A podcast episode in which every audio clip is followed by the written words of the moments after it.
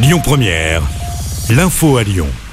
Bonjour Rémi, bonjour Jam et bonjour à tous. À la une, le dernier bilan des violences survenues hier soir à Lyon après la demi-finale entre la France et le Maroc. Selon la préfecture, huit personnes ont été interpellées hier soir. Sept policiers ont été légèrement blessés.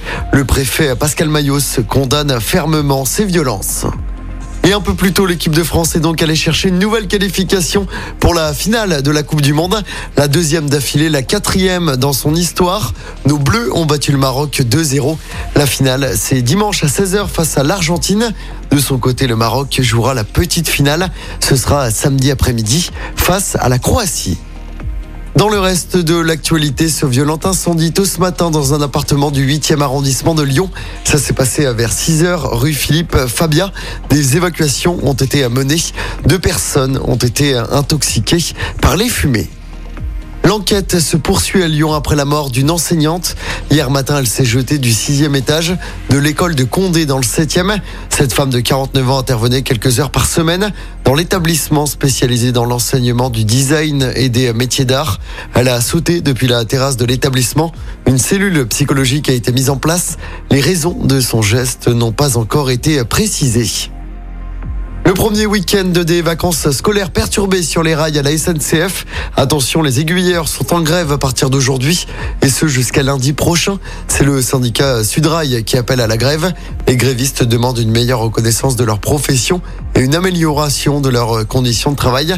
Les contrôleurs sont également appelés à cesser le travail pour les week-ends de Noël et du jour de l'an. Conflit qui concerne les salaires ainsi que les conditions de travail. L'actualité, c'est également ce coup de pouce avant les fêtes. La prime de Noël est versée à partir d'aujourd'hui. Plus de 2 millions de foyers modestes sont concernés. Ça s'adresse aux bénéficiaires du RSA ou de certaines allocations de Pôle emploi. 152 euros pour une personne seule, 228 pour deux personnes sans enfants. Il faut ensuite compter plus de 60 euros par personne supplémentaires au sein de la famille. Aucune démarche n'est à réaliser. Le paiement est automatique. Et puis ça y est, la billetterie pour le printemps de Pérouge est ouverte. Le festival aura lieu du 27 juin au 2 juillet avec notamment Michel Polnareff, M ou encore Big Flo Oli.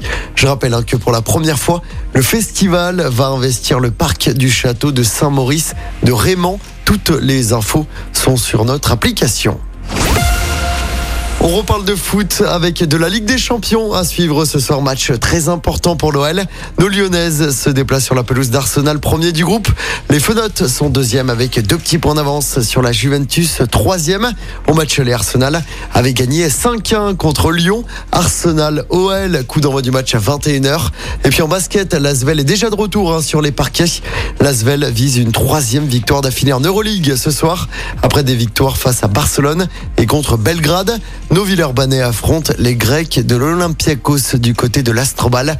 Coup d'envoi du match également à 21h.